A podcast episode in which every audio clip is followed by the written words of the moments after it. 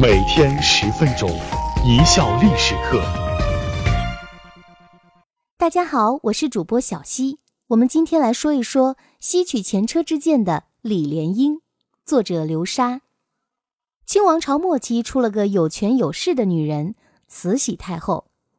由于咸丰皇帝早逝，并且只有慈禧为他生育了一个儿子，皇位自然落到了慈禧儿子手中。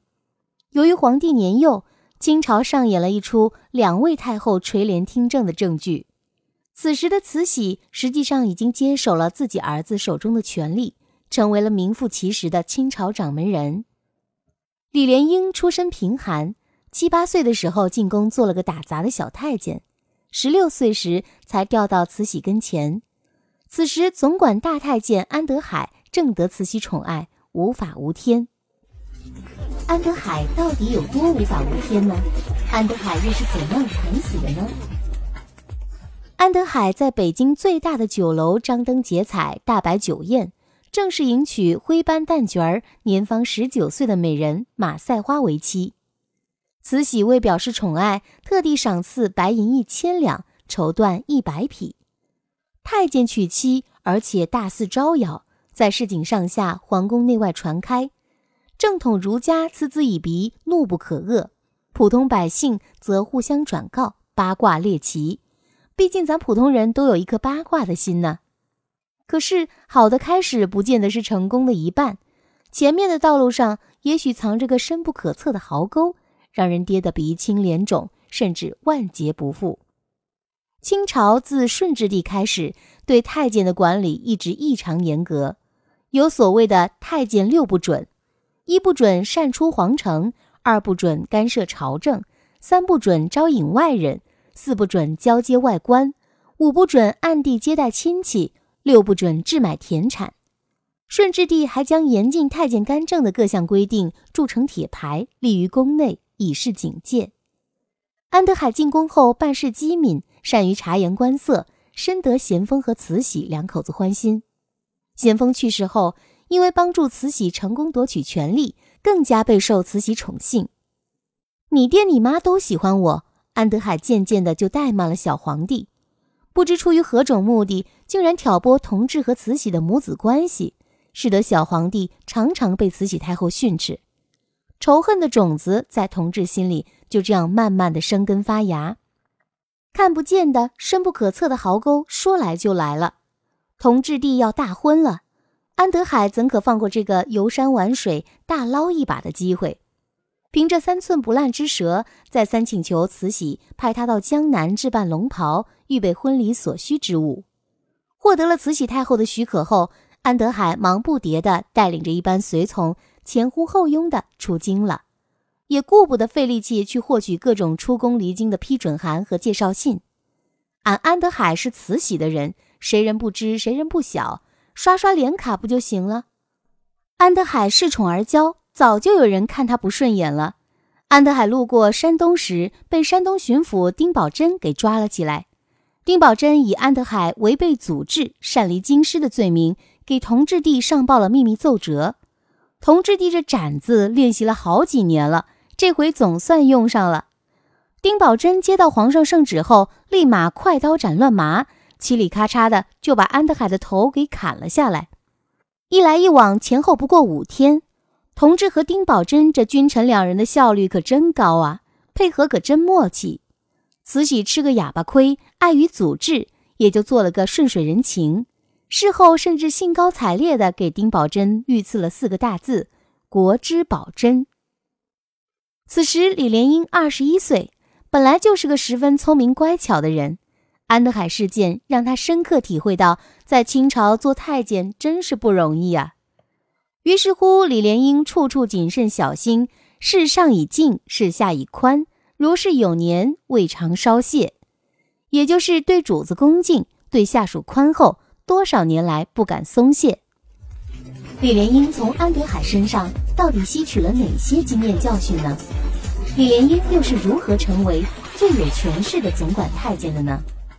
其一，低调不树敌，搞好各色人等的关系。李莲英虽然取代安德海成为慈禧跟前的大红人，但他遇事谨慎，一般宫女太监犯了错，他总是尽量替人美言，使得宫中之人都对他既敬畏又感激，称赞他是个好心的人。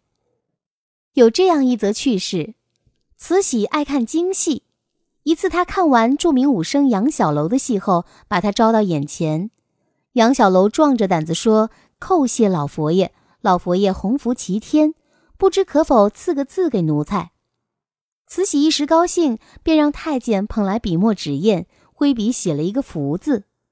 杨小楼接过一看，“福”字是“士”字旁，慈禧却写成“一”字旁。拿回去吧，怕错字遭人嘲笑，进而得罪慈禧；不拿回去吧，那可是不识抬举。这要也不是，不要也不是。杨小楼急得直冒冷汗。见李莲英呵呵一笑，说：“老佛爷之福。”比任何人都要多出一点呀！杨小楼一听，连忙叩首：“老佛爷福多，这万人之上的福，奴才怎么敢领呢？”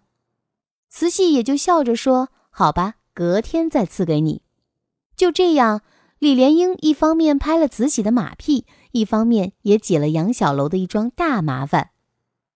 醇亲王是光绪皇帝生父，一次。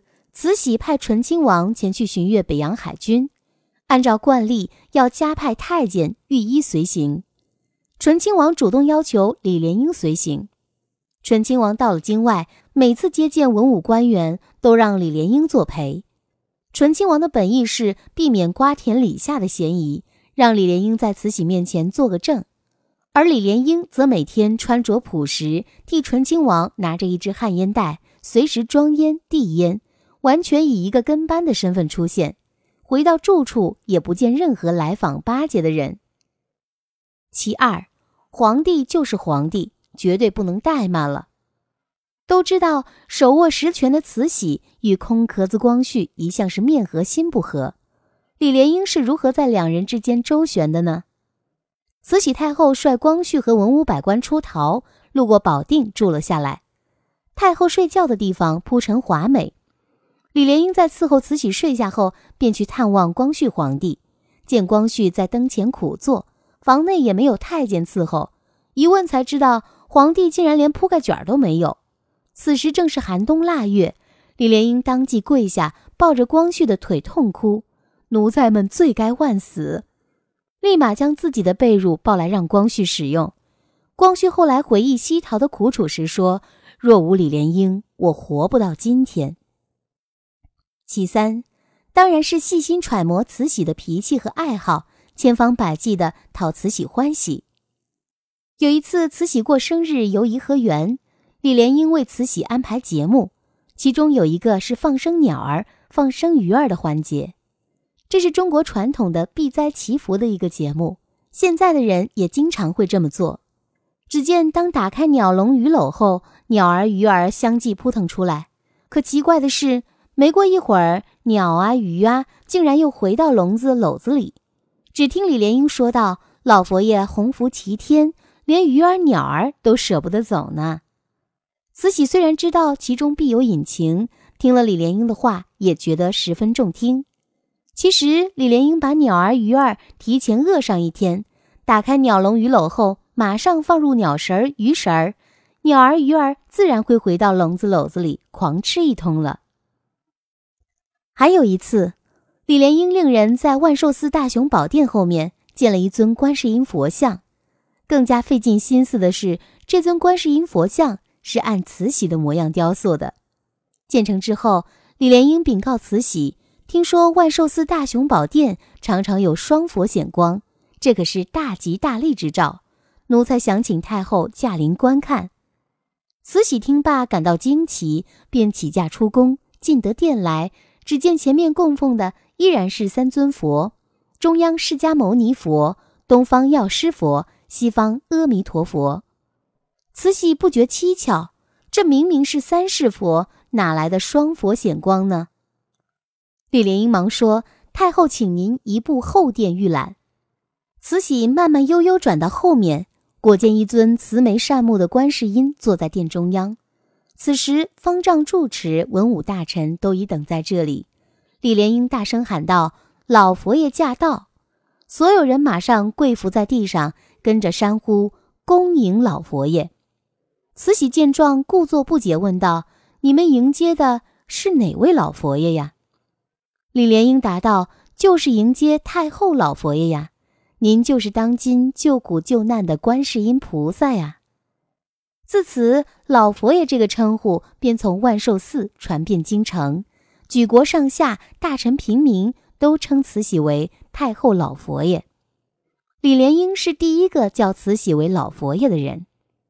就这样，李莲英成为清末最有权势的总管太监，陪伴慈禧近五十三年。善于吸取前人教训的人，运气都不会太差。